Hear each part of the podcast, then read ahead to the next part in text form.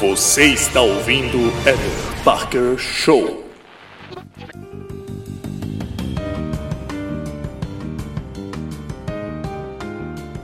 O que aconteceria com o cristianismo se fosse descoberta a vida inteligente em outros planetas? Nós vamos falar sobre esse assunto e sobre toda a confusão que foi ao meio religioso quando levantamos esta questão. Vem comigo!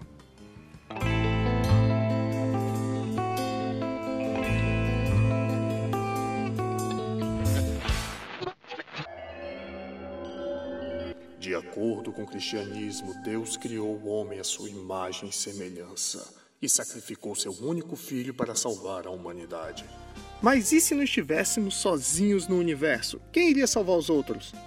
Especialistas acreditam que a descoberta de vida inteligente em outros planetas seria um grande desafio para a doutrina cristã o achado de meras bactérias em outros planetas já causaria uma revolução semelhante à causada pela descoberta de Nicolau Copérnico, que obrigou a Igreja a reconhecer que a Terra não era o centro do universo, mas girava em torno de um Sol, assim como outros planetas no Sistema Solar, considerou Vesa Nissinen, especialista de religião da Universidade de Helsinki, como citado no seu site Helsing Sanomat. Pode procurar. Não sei como se pronuncia, mas eu leio dessa forma.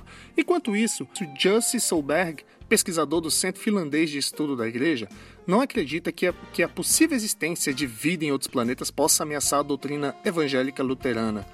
A descoberta de vida inteligente, no entanto, teria consequências completamente diferentes, de acordo com esse especialista. A existência de vida extraterrestre inteligente levanta algumas questões interessantes, mas a principal delas, de acordo com Nissenen, é se representantes de civilizações distantes, assim como os humanos, são a imagem e semelhança de Deus, o tema da salvação é provavelmente o mais complexo quando se trata de existência de vida inteligente em outros planetas. Seria a misericórdia divina aplicável aos alienígenas? E se de caso afirmativo, como? Né? Segundo Nissenen, há, alguma, há duas maneiras para resolver este problema. De acordo com o primeiro, a humanidade é o povo escolhido de Deus e seu propósito é levar a palavra divina a outros seres inteligentes. Esta é a posição defendida né, pelo Vaticano, disse esse especialista. A outra visão do assunto sugere que a salvação é outorgada a civilizações de universo separadamente. Embora a segunda teoria pareça ser lógica, ela leva a conclusões teológicas raras.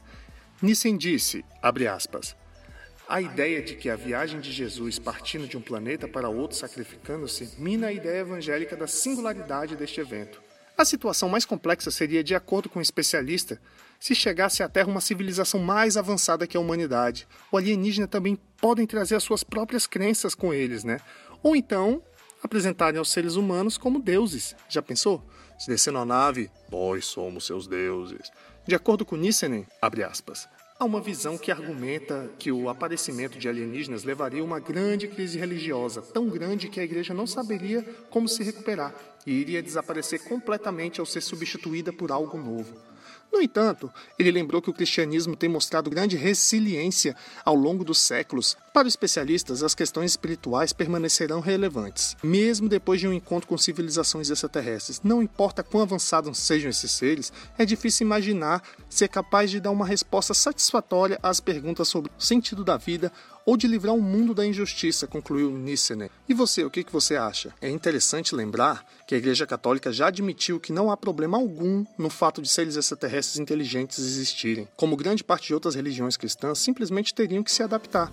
Contudo, há exceções daqueles cristãos fanáticos que acham que os OVNIs são pilotados por demônios, né? Penso eu, cá, na minha enorme ignorância, que quando a verdade for revelada, ficaremos pasmos em saber que muito daquilo que cremos hoje não é verdadeiro, pelo menos parcialmente, e que na verdade o que ocorre no universo tem estado oculto de nós por milênios. Aguardaremos pela verdade. Vamos lá. Espero que você tenha gostado de mais um Eder Parker Show com este assunto polêmico de vida extraterrestre e a igreja. Valeu, meus amigos. Até a próxima edição. Forte abraço. Oi!